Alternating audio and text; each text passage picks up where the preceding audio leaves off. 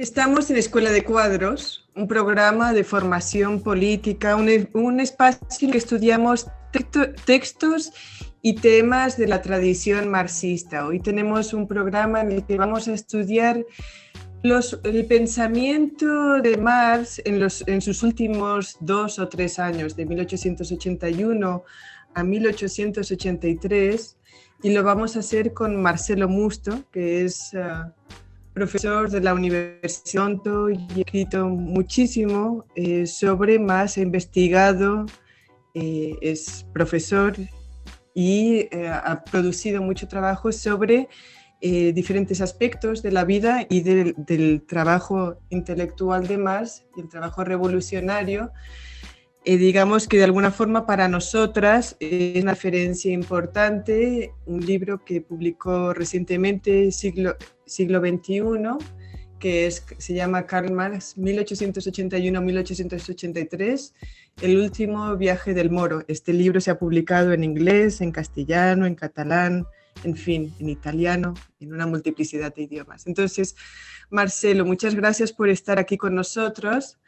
También nos acompaña Carlos Gutiérrez y del equipo de Escuela de Cuadros estamos aquí Chris Gilbert y mi persona, Sira Pascual Marquina. Entonces, eh, vamos a comenzar eh, con una introducción. Vamos a pedirle a Marcelo que nos haga una introducción sobre ese mar que estamos abordando, esos dos o tres últimos años y sus aportes teóricos, políticos, intelectuales Em, su relación con nuestras luchas, pero concretamente quería, digamos que plantear dos grandes, dos gruesos temas para esta primera introducción, que serían, pues, en principio, ese último Marx, que es muy interesante para nosotras desde la periferia, no ha sido un objeto de estudio muy central desde los contextos académicos y marxistas. ¿no? Entonces, si nos puedes hablar un poquito sobre los estudios que se han realizado sobre ese último Marx y bueno, sobre todo, pues si nos puedes apuntar a cuáles son eh, los trabajos más importantes que realizó Marx en esos últimos años. De nuevo, Marcelo, muchas gracias y adelante. Gracias a ustedes por la invitación y por la generosa presentación. Em, Marx no ha sido, el último Marx, los últimos años de Marx no ha sido un objeto de estudio muy central. Em, yo diría aún más. Yo diría que este periodo de la, de la obra, del pensamiento de Marx, y también un poco de su vida, como pienso que tenemos el tiempo para discutir más adelante, han sido casi completamente desconocidos para, para muchísimas décadas, si no más. ¿Por qué esto? ¿Cómo ha sido posible que un pensador como Marx, un pensador que ha sido el, um, el centro de decenas de miles de, de, libros, de investigaciones, que ha sido publicado en muchísimos idiomas, en muchísimas traducciones, un autor al cual se han dedicado institutos de investigación.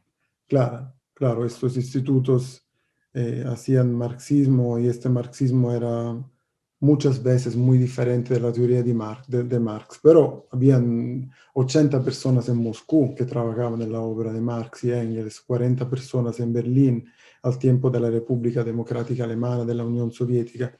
¿Cómo ha sido posible que, que este periodo, que no es solo 81-83, que es el tema de mi último libro, sino es la década que sigue la fin de la experiencia de la, Primera Internacional, o sea, la década que va entre 1872 y 1883.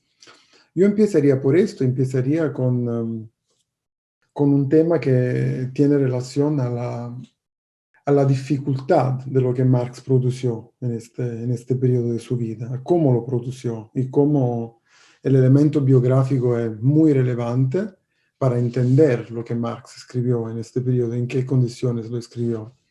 Porque claramente cuando nosotros nos acercamos a diferentes periodos de la, de la obra de Marx, si nos acercamos a las ediciones de las obras de Marx Engels, podemos ver que hay muchos volúmenes. Si vamos a los años 50, por ejemplo, hay em, muchos eh, artículos, más de 500 que Marx, de verdad Marx y Engels han escrito por el New York Tribune, y esto significa volúmenes materiales ¿no? que existen.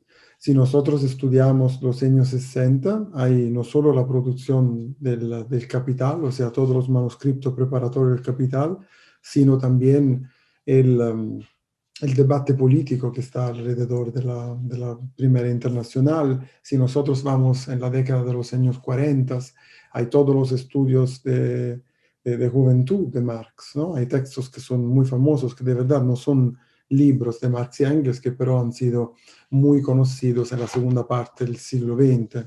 Los manuscritos de, de París del 44, la ideología alemana, y también textos que Marx y Engels publicaron, el manifiesto del Partido Comunista, la miseria de la filosofía contra Engels. O sea, tenemos muchos libros o artículos de periódicos o manuscritos, y también tenemos muchas cartas. Y esto sería otra cuestión. Y he nombrado cuatro tipos diferentes de producción de Marx. Obras, periodismo, textos preparatorios, manuscritos, a veces escritos solo para Marx, para prepararse, para entender, ¿eh? para self-clearing, um, um, para autoentender la situación, como por ejemplo fueron los Grundrisse y las cartas que él escribió a mucha gente. Y en los años 70, los años 80, en esta década, tenemos una cosa que muy, mucho más compleja, yo diría. Y esto va a dar un poco de explicación y también va a servir como justificación para los investigadores, los militantes políticos, que hasta los años 60, 70 no se han, no se han aproximado a esta parte de la producción de Marx. O sea, el nivel de complejidad, el nivel de, de dificultad, porque Marx tenía muchos problemas de salud, porque Marx tenía una eh, manera de escribir que era, que era muy complicada y no, hablo solo de, de, de, cómo él escribía, de su caligrafía, yo hablo de, de cómo él aprendía con muchos idiomas. Hay, por ejemplo, mucho ruso en esta, en esta fase final de, de Marx, junto con el griego, con, con, el latino y con los otros cinco idiomas que él hablaba.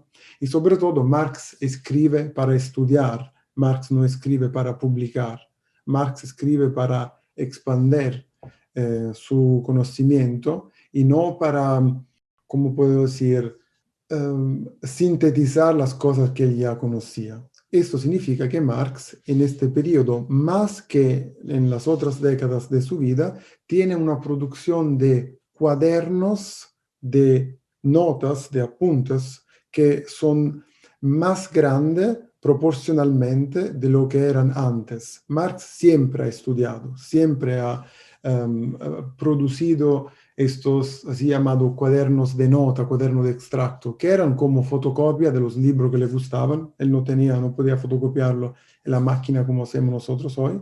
¿Y qué hacía? Tomaba las partes que le interesaban más, la copiaba en sus cuadernos y a veces criticaba, comentaba, cortaba en formas diferentes, muy fascinante. Esto siempre ha sido así, pero en este periodo final de su vida, esta parte es mucho más grande y hay que estudiar con mucha dificultad, con, con, con mucha paciencia, las cosas que Marx escribió en este periodo. Si tengo, por favor, un minuto más, la cosa que nos interesa mucho y que los temas, las temáticas que Marx ha estudiado en este periodo son muy relevantes para nuestra agenda política hoy, porque en esta parte final de la vida de Marx, él ha estudiado mucho más que antes eh, ecología, colonialismo, cuestión de género, eh, volvió a la historia, eh, repensó la, la, cuestión sobre el, el, así llamado materialismo histórico, de verdad una expresión que Marx nunca, nunca utilizó, y, y, estos temas son temas muy importantes para, para nosotras, para nosotros hoy. Y, y, conocerlos y por primera vez leer a Marx, claro, eso es todo un tema que tiene, eh, está vinculado con la producción de la, de la, nueva obra completa de Marx Engels, la Marx Engels Gesamtausgabe. Tal vez vamos a hablar sobre, sobre esto en nuestra conversación. Nos permite de, de, de conocer los caminos, yo digo algunas veces los caminos desconocidos que Marx había comenzado en su vida y que no se transformaron como otros caminos antes en publicaciones, en textos escritos, porque Marx no ha tenido la fuerza física para completarlos. Ante todo, felicitar, felicitarte por tu obra. Eh, me pareció una obra muy, muy buena, muy bien escrita. Y quisiera hacerte unas preguntas eh, con respecto a los cuadernos antropológicos, tomando en cuenta eh, un pasaje de ese preludio de la ¿no? esa parte del libro donde dice le preguntan a Mars cuál es la última, y dice, y dice Mars, bueno, hay lucha, ¿no?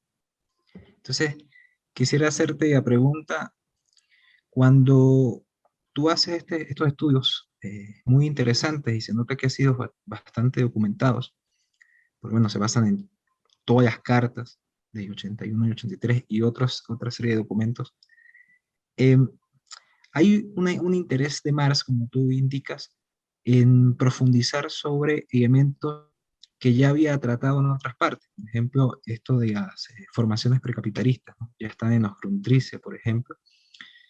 Y ese interés antropológico uno lo puede rastrear en los cuadernos de París. Y en este marco de, entender el proceso de lucha, entender el proceso eh, por el cual el ser humano eh, transforma su devenir desde el trabajo, que es un pilar fundamental, fundamental en Marx, y cómo ese trabajo impacta en la historia tres de la transformación de la naturaleza, eh, parecería que esos intereses antropológicos están enmarcados en, entender esas formaciones precapitalistas y en entender horizontes de posibles tácticas políticas o estrategias políticas, ¿no? Eh, como tú indicas, eh, muy interesantes para el tercer mundo o para el mundo periférico al capitalismo formal. En ese marco, y, tomando en cuenta lo eh, importante que es en, sus libros de antropología, tanto las obras de Morgan como las obras de, de ¿cómo, ¿cómo ves tú ese esfuerzo, eh, digamos, más profundamente, más allá de, lo que está expuesto en tu libro, cómo tú ves ese esfuerzo de Marx eh, por entender el devenir del hombre en, el sentido material desde el trabajo, y cómo eso traza nuevas líneas políticas, sobre todo desde el cambio que fue para él los libros de Kowalski de cara a lo que va a ser, eh, no me estoy adelantando un poco, pero de cara a lo que va a ser las cartas de Verasa Zurich. Eh, eh, quisiera como ver qué, qué, piensas al respecto de todo esto. Sé que es una pregunta un tanto abigarrada, pero bueno, es, quisiera que apuntaras tu reflexión en ese sentido. Gracias, Marcelo. Si entiendo bien, Carlos, em, tiene relación con los cuadernos antropológicos de Marx. Entonces, o a los estudios de, sobre las sociedades eh, precapitalistas. Es verdad que Marx ya había tratado algunas de estas temáticas antes. Em, yo no pienso que Marx ha tratado el tema antropológico en el 1844 como lo ha tratado después. Bueno, todos los temas que Marx ha leído en su, en su madurez política y teórica, no solo teórica, sino también política, no pueden ser em, em, vinculados, no pueden ser acercados a, la, a las primeras trayectorias del, del, Marx joven de, de, los años 40. Y al mismo tiempo, es verdad, este tema aún más puede ser que Marx ha hecho un estudio muy serio de la historia, no tanto en el 45, en el 46, alrededor de la, de la escritura de la, de la así llamada ideología alemana, sino sobre todo al tiempo de los Grundrisse, o sea, cuando Marx escribe este, este fragmento que le gustaba mucho a Eric Hobsbawm y que ha sido publicado y conocido, Marx y los Grundrisse, más y antes de los Grundrisse, sobre, sobre las, em, las em, formas de, de, de producción precapitalistas. El tema es que aquí, en este periodo, en esta fase, Marx puede acercarse a estas temáticas en una, en una forma más profunda, que no es la forma muy genérica, muy filosófica de la crítica a Hegel o del seguimiento del, materialismo de Feuerbach. No, esto era, si no, me, si engaño, Carlos, la referencia que tú hacías a la antropología. Eh, cuando Marx estudia antropología en este periodo es muy diferente porque Marx está buscando cosas muy precisas y que tienen que, que responder a cuestiones muy específicas y muy difíciles también para Marx. O sea, mucha gente pensaba que Marx estaba leyendo, han escrito que estaba leyendo estas cosas porque no tenía fuerza para seguir su, su proyecto teórico, o sea, completar el capital. Y se ha pensado esto algunas veces. No era así. El por qué eh, Marx eh, hizo este estudio eh, no era de, mera curiosidad intelectual, aun si Marx tenía mucha de curiosidad intelectual, muchísima. El tema era estudiar estos clásicos de la antropología, estos textos muy novedosos de antropología que después se volvieron a clásico, el más importante, La Sociedad Antigua de, de, Morgan, y entender eh, cómo se habían desarrollado las formas eh, de, de producción en la historia. Y con esto no hablo solo de la economía, sino hablo también del Estado y no hablo solo de la política, sino hablo también de la, de la, de la sociedad. O sea, el tema más importante aquí por Marx, para, para hacer un ejemplo que no es demasiado teórico, está en relación a la, a la familia o al gens, o sea, o al grupo eh, tribal más, amplio. ¿Cuál es la primera unidad de la sociedad? ¿no? Esto es algo que también Marx había escrito eh, erróneamente en el Capital siguiendo los estudios históricos de, de, Niebuhr y que puede corregir gracias a Morgan. Y, no es uh, el individuo y no es la familia, no es esta idea burguesa robinsoniana, ¿no? Nosotros entendemos esto que significa la crítica al Robinson Crusoe que Marx hizo en los Grundrisse. Eh, sino es la idea que eh, hay una dimensión colectiva más grande y que no se puede siempre proyectar la figura del individuo eh, capitalista o la figura o la imagen de la, de la familia burguesa en la historia. Y esto por Marx tiene una, como muchas otras cosas, un valor epistemológico, o sea, entender bien la historia y la sociedad, pero tiene también una tarea y un valor político muy fuerte. Significa que si el capitalismo no ha sido eterno y siempre lo mismo en el pasado, también puede ser derrotado y puede cambiar en el futuro. Marx sigue siempre en, este doble, en esta doble pista teórica y política. Y la cosa muy divertida, si podemos usar esta palabra, es que esto le pasa a Marx en su vida también. O sea, al mismo tiempo que él está leyendo los cuadernos de antropología, los estudios de etnografía de antropología sobre las sociedades del, del, del pasado precapitalista, le llega una carta de una revolucionaria rusa que le pide una cosa muy precisa, muy clara, sobre otra sociedad capitalista, esta contemporánea a Marx, no del pasado, que era Rusia. Y Marx tiene que intentar, intentar de responder a esta, a esta pregunta también utilizando los estudios teóricos. Antes de ir a este tema, si ustedes quieren ir en esta dirección, si quieren tomar el tren hacia, hacia Rusia, me gustaría hablar un minuto más sobre las temáticas que están en estos cuadernos de, de antropología, que son varias, porque he hablado de la, de la, de la, condición de las mujeres, antes lo he mencionado, pero Marx ha hecho también muchos estudios sobre la prehistoria, eh, he hablado de los vínculos familiares, Marx también um, ha estudiado con atención la origen de las relaciones de propiedad, que es un tema que vuelve también, y tal vez lo hablaremos después, cuando Marx analiza otras sociedades y para su crítica eh, anticolonial y también las prácticas comunitarias existentes en las sociedades precapitalistas, o sea, una dimensión común de la propiedad, que pero no es una, una dimensión estatual, la propiedad no privada, pero también no estatal. Esto me parece muy interesante en el último Marx y esto está en relación también con la, con la formación del, del poder estatal y con el rol del individuo en la sociedad. Claro, Marx está otra vez copiando eh, notas eh, desde estos textos muy importantes de antropología, de historia, y, tiene también acceso a, autores que, no conocía antes.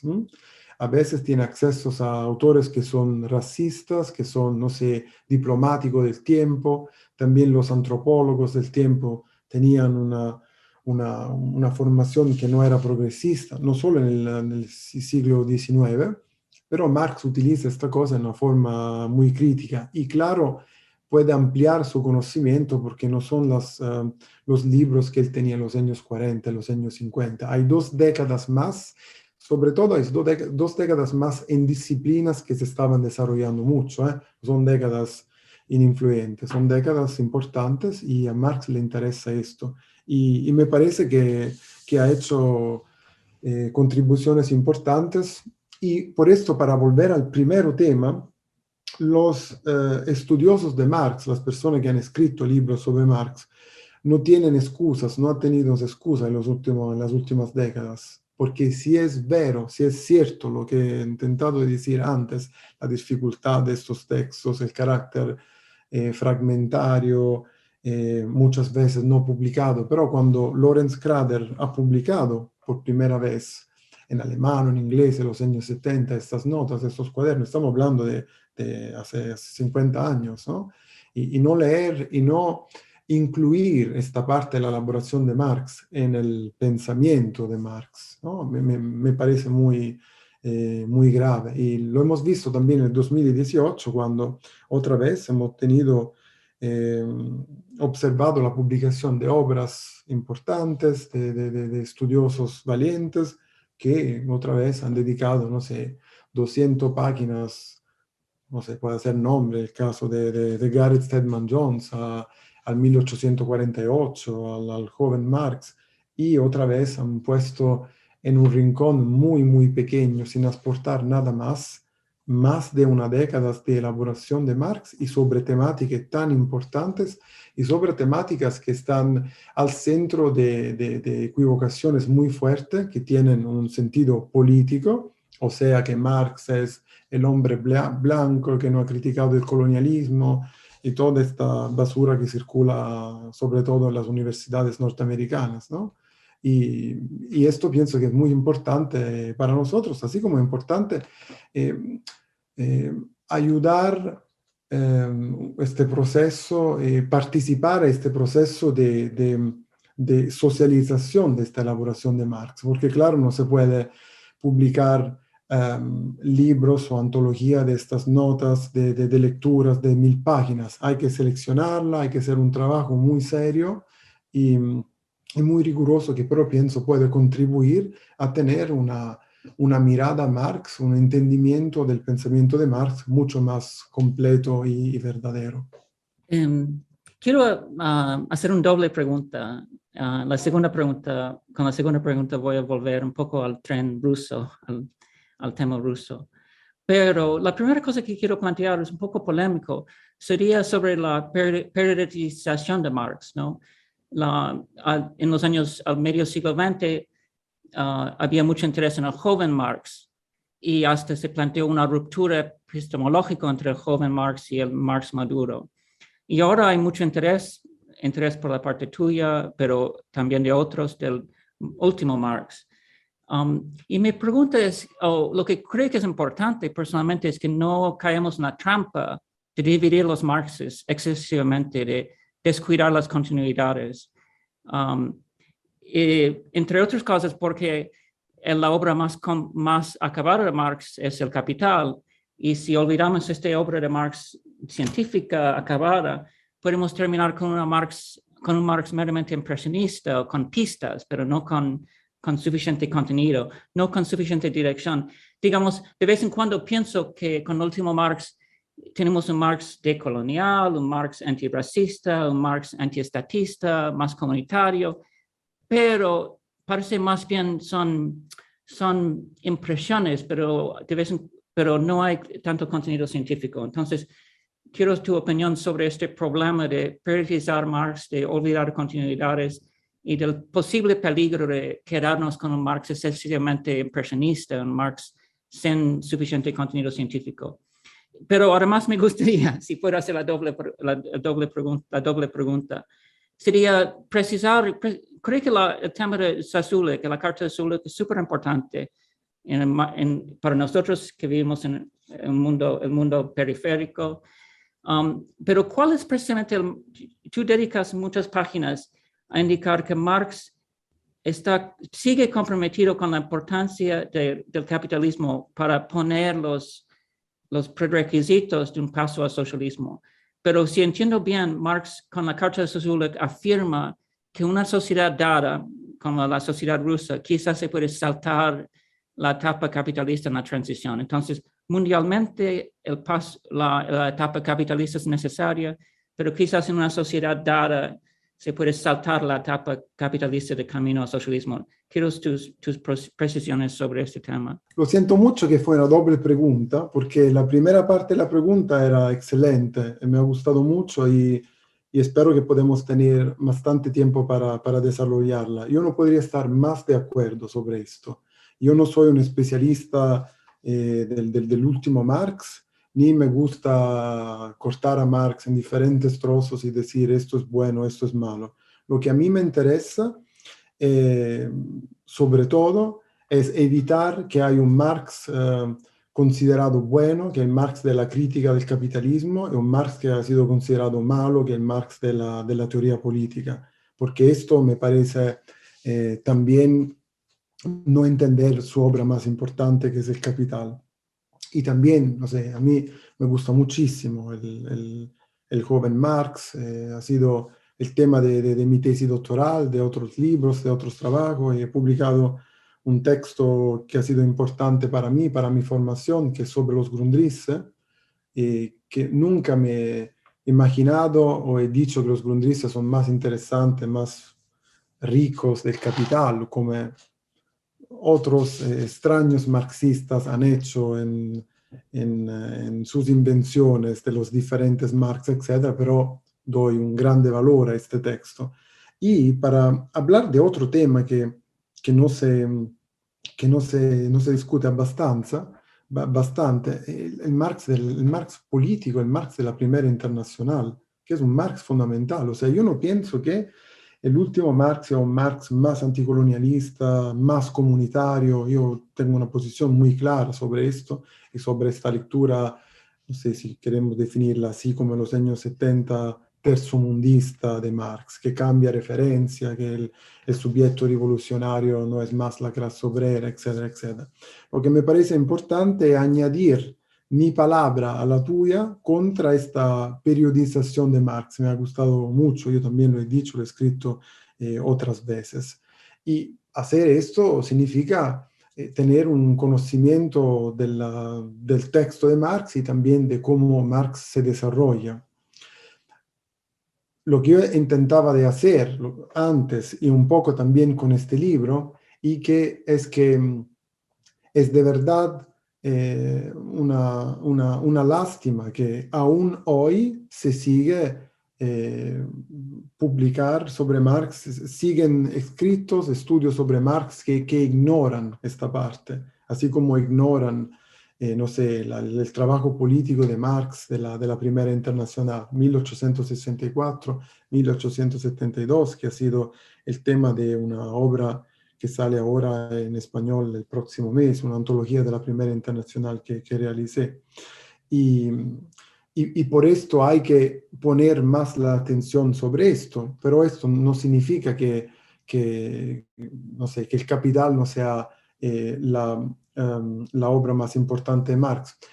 Si queremos hacer un esfuerzo para conectar las dos cosas, a mí me interesa mucho mirar a estos estudios como un esfuerzo de Marx para ampliar la presentación del capital, o sea, tener la, la esperanza o desear de tener la fuerza para hacer una investigación que no era eminentemente centrada sobre la Inglaterra de los años 40, 50 y 60, sino que era una, un estudio, una investigación que, que no podía no tener en cuenta eh, las transformaciones que, que, que, estaban apareciendo y que se estaban desarrollando en el mundo, a este en Rusia como a oeste en los Estados Unidos. ¿no? Con eso yo puedo juntar las, las dos cosas y junto también la, um, la, la, temática de la crítica de economía política con, con la temática política, Pero a mí no me parece que este Marx es más antiestado del Marx de la, de la Comuna de París o del Marx que, que escribe la crítica a Hegel en el 1843. Hay elementos de continuidad y también, obviamente, hay elementos de, de, de, de, desarrollo, de profundización, que significa que esta persona se ha tomado el tiempo para leer algunos libros en estos 40 años y de hacer algunas reflexiones. Desde este sentido, me parece muy malo volver al joven Marx, al primo Marx, al primero Marx para decir esto es un Marx humanista, es un Marx que no es economicista, etc. No, hay esto también el Marx que escribe la crítica de la economía política y que también desarrolla su idea de, de, de, Estado, de historia, de política. Y a mí me gusta muchísimo esto, ha sido fascinante para mí, y cierro para ir a Rusia, buscar las pistas de Marx y sobre todo aprender de, de, un, de, un, militante antes de todo que es siempre crítico y que no es satisfecho de la, la, del conocimiento que tiene. Aún es un conocimiento muy grande, ¿no? aún un conocimiento que en esta época una, una mente individual, aún si genial, no sé si Marx era una mente muy brillante, no sé si genial en el sentido de, no sé, de un matemático, de un, seguramente era genial en el sentido de, de, de, cuánto trabajo, de cuánta, cuánta determinación, cuánta constancia él tenía. Y en esta época aún existían niveles de conocimiento, no sé, de física, de antropología, de historia, que una mente individual o un, una mente doble como Marx y Engels, porque a veces solo sobre algunas temáticas trabajaban juntos y podía, podía tener. Pero eh, para volver al segundo tema, y para ver cómo Marx se, se aproximó a este segundo tema, eh, en este libro, lamentablemente no en la edición um, en, en, español, porque es muy eh, chiquita y más corta, pero el próximo mes sale mi um, biografía intelectual y política de Marx por el Fondo de Cultura en México, y esto es un libro que cubre el periodo 1857-1883 hay mucho más en este libro. Y um, yo hablo de Chernyshevsky. Quería mucho discutir Chernyshevsky, que era un, un, sociólogo, un populista ruso. Populista al tiempo significaba un, un anticapitalista de izquierda.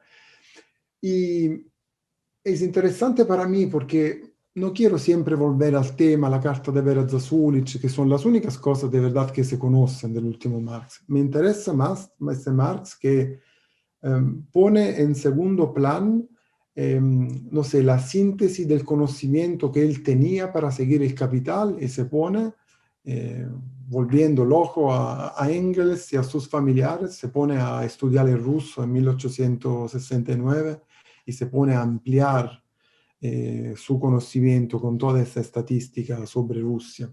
Esas son cosas que, que se conocen un poco menos, la Zasulich se conoce más.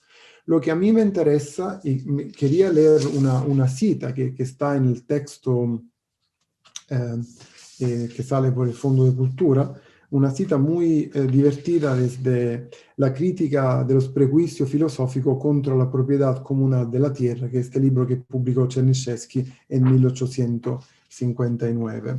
Es un texto en el cual eh, Marx eh, tal vez le interesó esta frase. La historia, escribió, escribió Chernyshevsky, es como una abuela.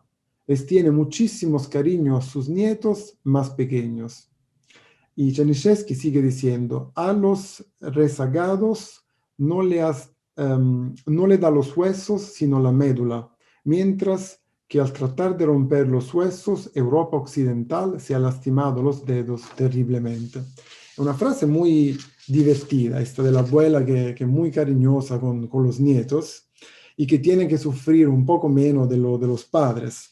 Y con esta frase quiero decir que Chernyshevsky ha siempre pensado una cosa muy clara que a Marx le, lo influenció mucho, que Nueva Zelanda no tiene que pasar para todas las etapas de Inglaterra para desarrollarse capitalísticamente como Inglaterra.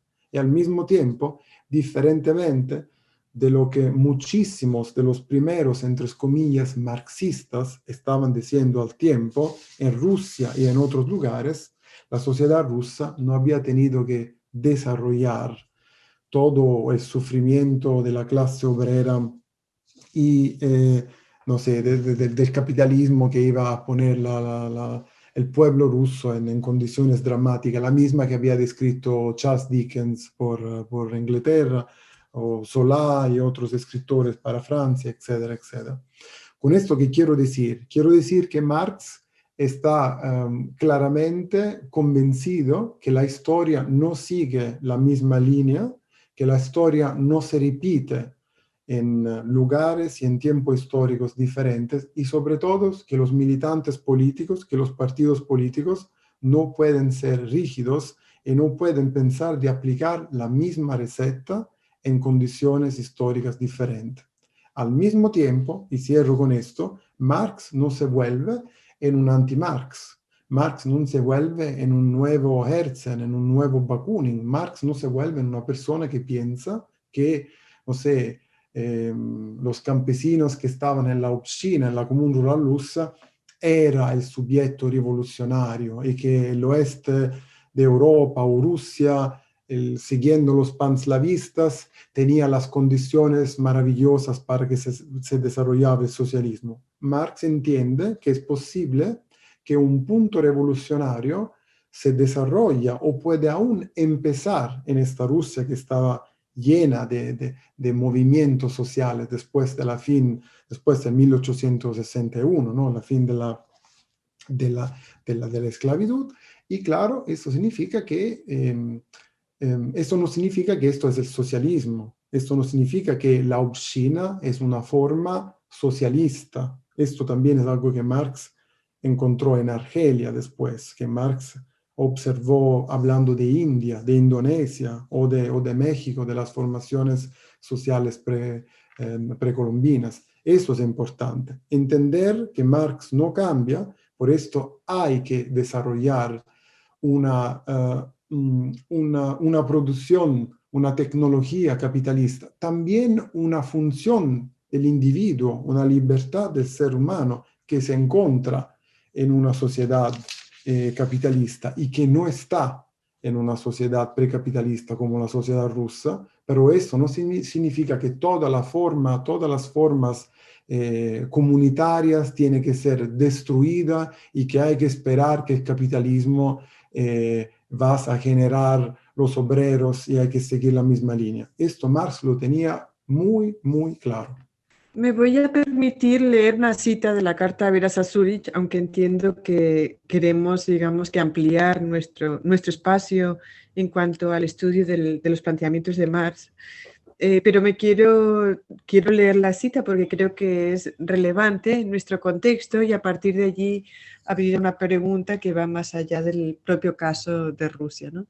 Digamos que esta es la cita clásica y dice Marx, escribiéndole a Vera Sasulich, Narodniki, eh, que era eh, pues, populista rusa, radical de izquierda, rupturista, dice así Marx, eh, teóricamente hablando, pues la comuna rusa puede preservar su tierra desarrollando su base de propiedad comunal de la tierra y eliminando el principio de la propiedad privada de la tierra que también incluye. Puede convertirse en un punto de partida directo del sistema económico hacia el que tiende la moderna sociedad. Puede abrir un nuevo capítulo que no comienza por su propio suicidio. Eso yo creo que es interesante para nosotras en América Latina y en las periferias, donde todavía se mantienen formas eh, precapitalistas de organización, eh, incluso en Venezuela, por ejemplo, eh, la forma de la callapa, que es el trabajo, poner trabajo en común para resolver un problema colectivo, pues tiene mucha vida en el presente venezolano. Entonces, simplemente quería, digamos que más bien leer la cita como cierre a tu intervención sobre el tema y desde allí abrir al, a, este, a, este Mars que algunos han llamado de colonial, eh, que en realidad lo que está haciendo es ser consecuente con, sus propias, con su propia lectura de la historia de la lucha de clases. ¿no? Y en cuanto a este Marx eh, anticolonial, eh, más bien me interesa que nos hables un poquito sobre sus lecturas sobre India, Irlanda, su, incluso su colección, porque era una persona que estaba aprendiendo eh, Marx es una persona que está aprendiendo, entonces, sin deificarlo, pero también sin, eh, sin entrar en una periodización que es absurda, pues eh, veamos o acerquémonos a los planteamientos sobre los problemas de la, de la periferia, ¿no? Y pues sí, esa corrección que hace Marx a una lectura anterior, que en la que ciertamente eh, pues él plantearía que era necesario atravesar por una etapa capitalista para poder llegar al socialismo. No sé si están formas precapitalistas en, en, Venezuela o también hay un tema que, que hay que hablar de, de, diferentes tipos de, de, capitalismos y claro, no hay que podemos tener eh, formas eh, de, desarrollo que son, que son las mismas.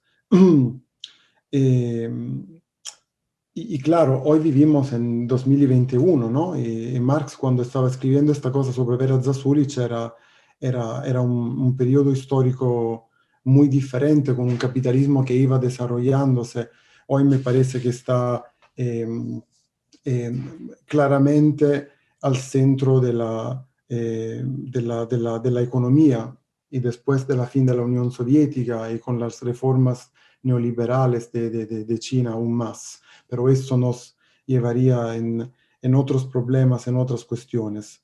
Por uh, el tema de, Marx, si entiendo bien, Sira, o sea, de cómo él ha, ha tocado esta, esta reflexión en, en, otras sociedades, en Irlanda, si entiendo bien, o en, en Argelia. Entonces, me voy a, a, poner también en relación con lo que ha dicho Carlos antes, porque um, él ha mencionado un autor que era Kovalevsky, Maxim Kovalevsky, que era otro ruso. Eh, Marx tenía muchos amigos científicos rusos, así los llamaba. Y um, había escrito sobre Argelia. Kovalevsky había escrito sobre, sobre otras sociedades precapitalistas y había sido muy útil, muy interesante para Marx. Voy también a leer yo una cita. Eh, Kowalski habla del traspaso de la propiedad de la tierra de las manos de los nativos a los de los colonizadores. Y cuando hablan de estos, se ve muy claramente como los franceses eh, haciendo la destrucción de la propiedad colectiva, de la propiedad indígena, eh, no hacen solo un paso de, de, compra y venta, o sea, no están solo creando profitos económicos para ellos, sino para Kowalewski, y a Marx le gustó muchísimo este pasaje, lo copió con, con grande énfasis, ma eh, Kowalewski afirmó que por este medio, estoy leyendo, se pretende facilitar su paso a mano de los colonizadores franceses. O sea, se, se hace una individualización de la propiedad de la tierra y esto significa que eh, es una meta política porque se está destruyendo los cimientos de la sociedad colectiva.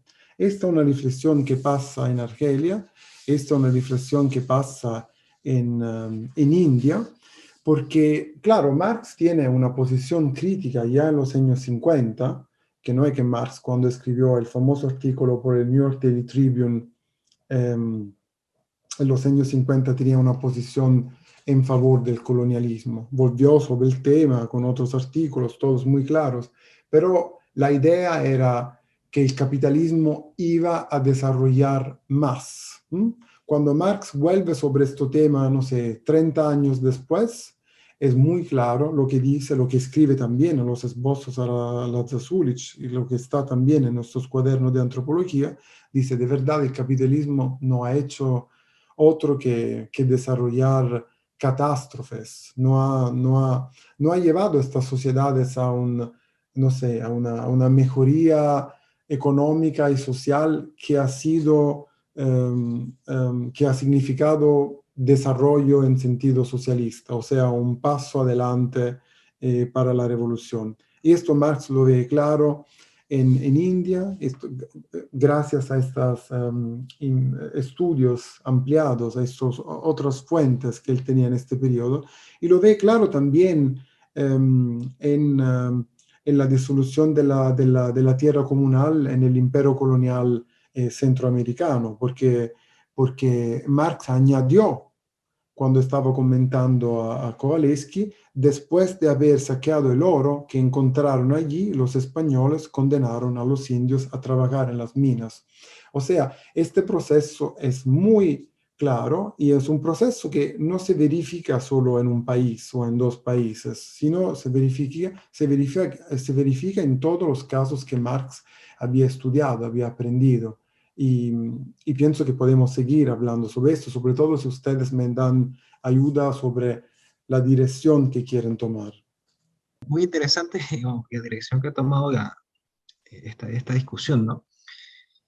A mí me llama mucho la atención lo que fue eh, todas esas cartas, digamos, lo que fue diciembre de 82, ¿no? De 1882, donde Marx y Engels eh, comienzan un debate muy fructífero con respecto a este estudio de las, sociedades precapitalistas. Por ahí, en, medio de las cartas, hay interesantes debates, por ejemplo, sobre las pieles rojas de Estados Unidos, sobre, digamos, muchas particularidades étnicas. Y me gustaría que, digo, mencionar esto como para, eh, abonar en esa dirección y hago una pregunta desde el punto de vista que quizás podría ser eh, algo densa, ¿no? Me gusta pensar este último Mars, a mí particularmente desde Jos Grundrisse, ¿no? Sobre todo, de, donde, sobre todo desde la preocupación de Marx de las formas precapitalistas y esa, eh, esa forma metodológica, porque me, llama mucho la atención cómo Marx aplica siempre, bueno, tú mismo, tú mismo lo indicas en, el libro, ¿no? Eh, en, en, general lo que, lo que ha hecho Marx es ser Marx, ¿no? es eh, generar ese proceso profundo de análisis permanente, de análisis de las condiciones históricas, de análisis de, las relaciones sociales, de, las formas de, organización política, etc. Y a partir de ahí pensar eh, el momento histórico de una sociedad.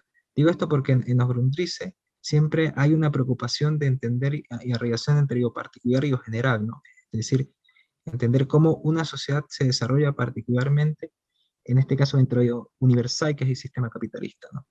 Tú decías que no es la misma opinión que tiene Marx de los irlandeses y los mexicanos eh, en los años 50 eh, a los que va a tener ahora en, los años 80, precisamente porque parece que el capitalismo ha cambiado sus cualidades de ser una, eh, una fuerza que empuja, como opinaba, por ejemplo, en el caso de la guerra civil entre México y Estados Unidos, a una fuerza que destruye en el caso de Argelia y también en el caso de Estados Unidos posteriormente. me gustaría eh, como que empujara, empujáramos la reflexión en ese horizonte porque habla precisamente del método de materialismo histórico, el materialismo histórico más, eh, como, más como proceso de análisis investigativo. Eso, Marcelo, muchas gracias. Me parece una buena contribución, o sea, Marx no, no, no, no, paró de, de ser Marx. Y lo que puedo decir, eh, volviendo a la, a la, al tema de, de, de, Cira de antes, a lo que Cira preguntó antes, y que Marx no se tomó la responsabilidad de, de enviar esta carta. Al final, fueron tres semanas muy intensas por Marx, desde cuando recibió la, la, las preguntas de la Zasulich al día que él se decidió enviar, enviar su carta, y escribió tres esbozos que son muy eh, importantes, llenos de ideas, eh, a veces en direcciones un poco diferentes, utilizando un poco de, dialéctica, pero Marx al final envía una, una carta muy, muy pequeña a Vera Zasulich, son, son pocas líneas y, y se toma una, una, excusa y dice que no está en, en condiciones eh, para, para, hacer un trabajo más, más grande.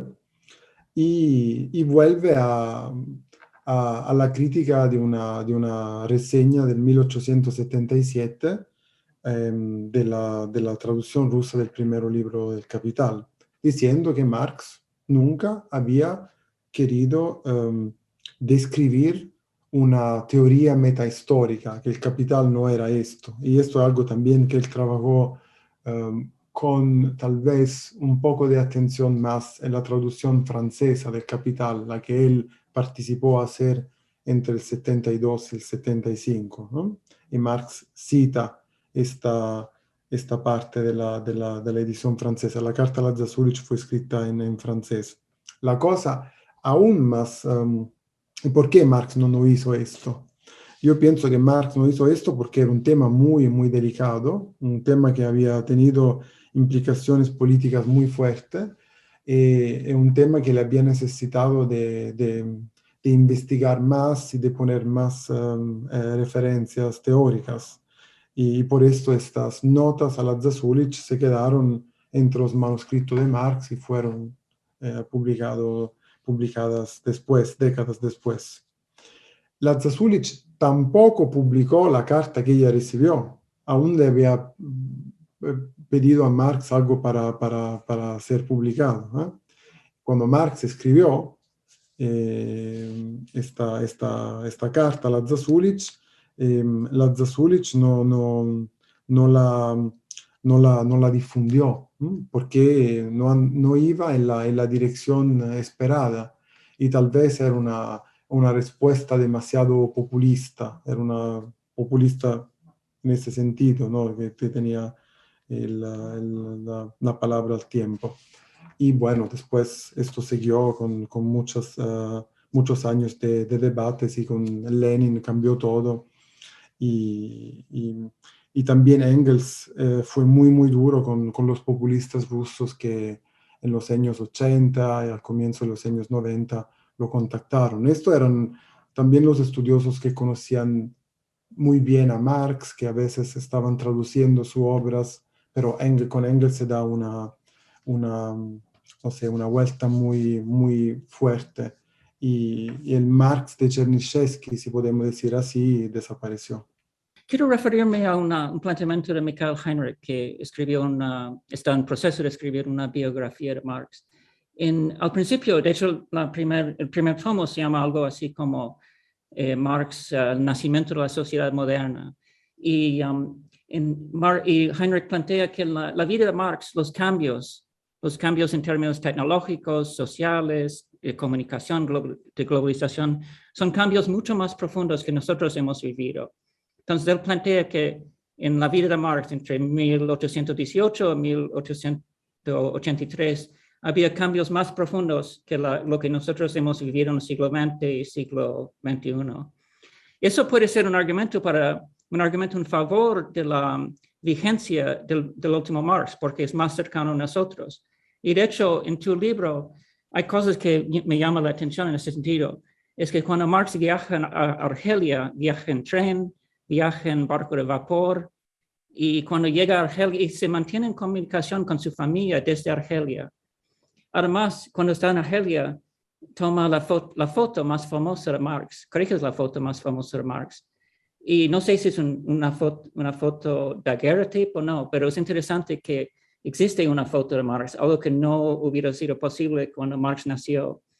Entonces, esa es mi pregunta. Si, si tú crees que es cierto que los cambios en términos de comunicación, de tecnología y uh, globalización fueron más profundos en la vida de Marx que nosotros, y si eso es un argumento en favor del, de la vigencia del último Marx. Incluso hay un hecho histórico que me parece interesante, es que el nacimiento del, del, del capitalismo monopólico y las sociedades de acciones que tuvieron existencia antes, pero cobraron más importancia, y el imperialismo, ¿no? Efectivamente, en el año después de, de, la muerte de Marx, 1884, es el Congreso de Berlín en que los poderes europeos dividen a África entre ellos.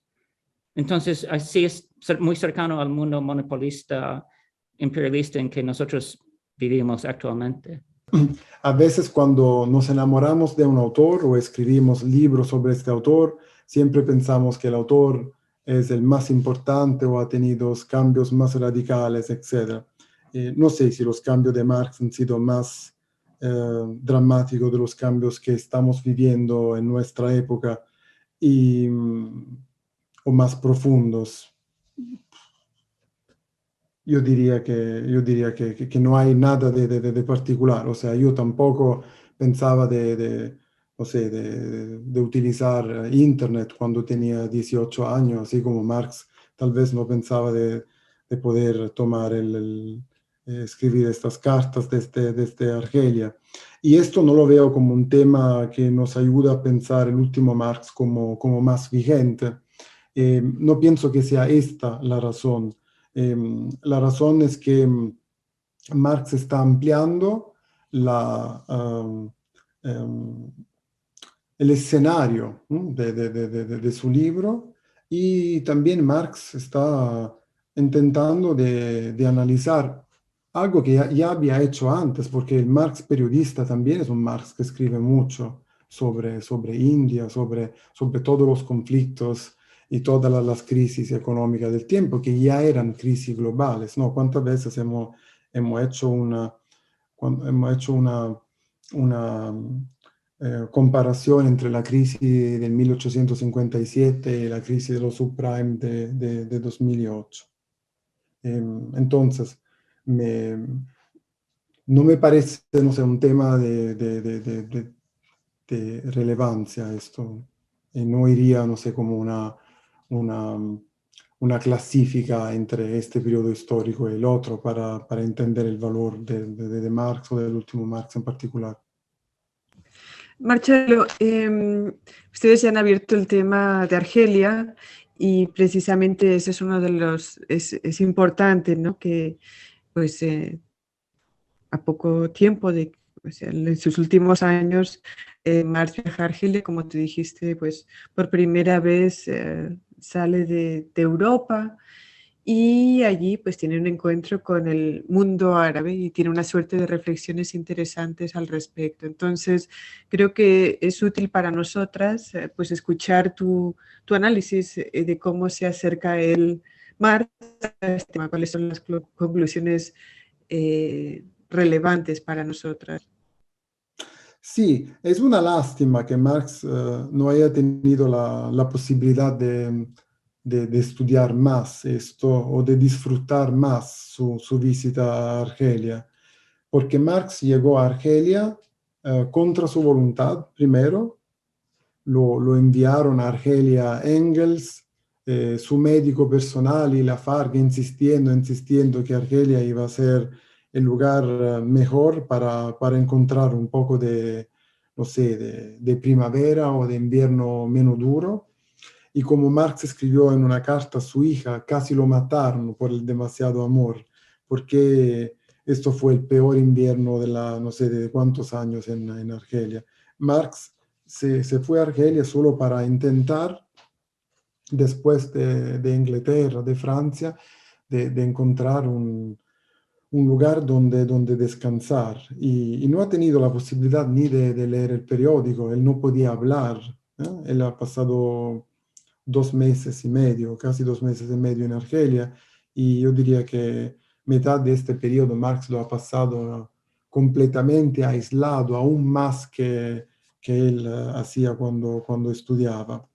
Em, solo tenemos algunos algunos pequeños cuentos de Marx que sale, que, que mira los árabes, la cultura muy egalitaria que, que le interesaba a Marx y, y, sobre todo comentarios, notas contra um, eh, el colonialismo francés. ¿no? Esto es lo que tenemos de, esta, de estas pocas cartas que, que, que, nos quedaron también porque muchas, algunas se, se perdieron. Y, también es un Marx que, que, es un ser humano. A mí me gusta muchísimo este Marx eh, de los últimos años porque es muy débil, es un abuelo, es un Marx que en un momento de, de debilidad dice que tal vez en algunos momentos el mundo microscópico, el mundo de los afectos, del amor, de la, de la familia, le interesa ahora más del mundo macroscópico, ¿no? Cómo se siente que él, que él ha dado. Y también esta, esta, esta fotografía que, que mencionaba Chris antes, eh, no sé, tal vez también un poco la idea de, de, no ser vistos por otras, de poder estar tranquilo, solo, descansar. Y, y poderse cortar el pelo. Em, pero fue un viaje muy triste, ¿no? un viaje dramático porque Marx lo hizo cuando, cuando Jenny von Westphalen, su esposa, ya no estaba con él y, después de volver en Europa, en Francia y después a Londres, solo pasaron, pasaron pocas semanas. Semanas en las cuales Marx em, eh, hacía esta cosa muy em, eh, tierna, si, si, nosotros queremos. Él algunos días leía em, libros de, de, literatura y otros días leía y tomaba nota del catálogo de editoriales ¿eh? para como no sé, la idea de la esperanza de poder volver al trabajo y mirar cuáles eran los últimos libros publicados en el catálogo de esto, esto, y otro día como abandonarse y leer, no sé, por, última vez los, los, libros que le gustaban más, de la página, no sé, que le gustaban más del, del Quijote o de, o de Walter Scott o de todos los otros libros, Shakespeare, que le gustaban muchos. Y es un Marx muy íntimo, ¿no? Eh, y, es un Marx que, que, es un ser humano como, como todos los otros. Marcelo, vamos a ir uh, cerrando, eh, a no ser de que por allí Carlos tenga alguna última pregunta. Eh, yo quería eh, dejar como abierto a si podrías desarrollar brevemente algunos temas que tú uh, trabajas, pero que evidentemente aquí en, ya en, clave de cierre no vamos a tener chance, pero mencionabas, por ejemplo, que la cuestión de la libertad eh, del individuo es algo que está presente en este último Marx. Eh, también pues lo vemos a través de, las, anotaciones eh, en cuanto a los cuadernos, en los cuadernos sobre Morgan, pues el interés en la cuestión de género, en las luchas feministas o mejor dicho, en la ubicación histórica de la mujer. Eh, y también planteas que otro tema que surge es el ecologismo. Evidentemente, no te podemos pedir en una última intervención que nos trabaje, que trabaje todo eso a fondo, demasiado, pero si hubiese algunos apuntes que pudiesen ser útiles para que quien nos ve pueda estudiar sobre estos temas si es que le interesan, porque bueno, Escuela de Cuadros es un espacio en el que estudiamos textos y temas de la tradición marxista para aplicarlos en nuestras luchas, ¿no? Entonces, pues si algunos de esos grandes, gruesos temas te parecen relevantes en clave de cierre, eh, pues te lo agradeceríamos. Yo pienso que es muy difícil leer a este Marx y que eh, hay que trabajar y hay que preparar antologías y textos que, que, pueden permitir a este Marx de ser leído por un público que no sea solo de, especialistas. Y, y, se están haciendo pasos adelante sobre esto y muy pronto un excelente conocedor, uno de los mejores, eh, que se llama David Smith, eh, publicará una, una, antología sobre, sobre los estudios de los últimos Marx o una edición en inglés, porque el volumen de la Mega aún, aún no está eh, sobre, sobre estos años. Si em, los militantes de Escuela de Cuadros quieren leer algo sobre la libertad del individuo en Marx y sobre la diferencia muy fuerte que Marx tiene con todo el pensamiento republicano, eh, de la Revolución Francesa, que eh, la, la, idea de Marx, la concepción de Marx sobre estos temas es muy diferente, el comunismo es otra cosa del republicanismo de izquierda, yo siempre le consigo, eh, yo siempre pienso, le consejo de leer el manifiesto en favor de la libertad y del individuo social, que se llama Los Grundrisse. Eh, lo que Marx desarrolla eh, al final de su vida y casi muere haciendo este estudio es la concepción de la historia. Porque Marx eh, escribió una, una última, eh, un último cuaderno casi antes de, de, morirse, que era un cuaderno, una cronología histórica de los acontecimientos más importantes, no solo económicos, sino también políticos, eh, y no solo de Europa, sino también del, del, Oriente Medio y de otras partes del mundo. Cientos de páginas.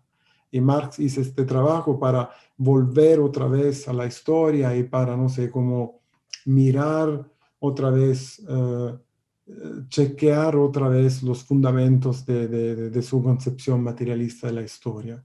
Sobre este tema hay que, hay que hacer mucho más, hay que hacer otros estudios y, y claro, nosotros no podemos utilizar estas notas para cambiar eh, lo que Marx ha escrito antes o para pensar que finalmente tenemos, no sé, el, el, pensamiento de Marx que llega a su punto definitivo. No es así.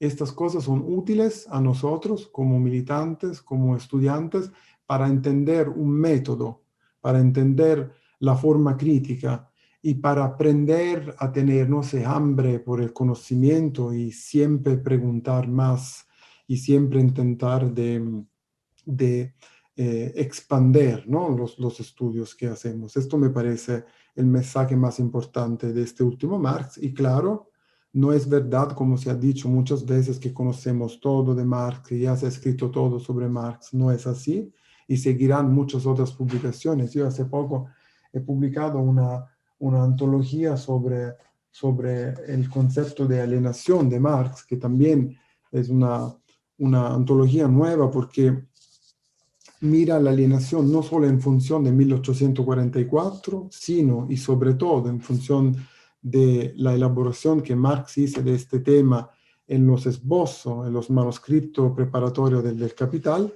y estoy seguro que todos esos escritos, todos esos estudios que ha mencionado Chris antes, sobre el último Marx llevarán seguramente a, textos antológicos de Marx que nos ayudarán a leerlo, a entenderlo, a criticarlo en una forma más completa que hoy. Marcelo, muchísimas eh, gracias por estar aquí con nosotros. Ha sido muy rica la conversa. Em, gracias también a Carlos Gutiérrez por estar aquí. Em, desde el equipo de Escuela de Cuadros, Cris y bueno, mi persona, eh, a los compañeros y compañeras que nos están viendo, pues como siempre esta es una convocatoria para, para estudiar con el objetivo de transformar. Dejaremos abajo algunos links a textos relevantes. Em, el, el, libro de, de Marcello no está disponible online en este momento, pero dejaremos un link igual y también quizás unos links a unas entrevistas, eh, a los borradores de la carta Velasa Zulich, así es que eso se puede descargar desde ya abajo. Eh, sin más, pues de nuevo nuestro agradecimiento, Marcelo, y a nuestros compañeros y compañeras que nos están viendo, pues nos veremos, nos encontraremos aquí en un próximo espacio de, de formación y de debate.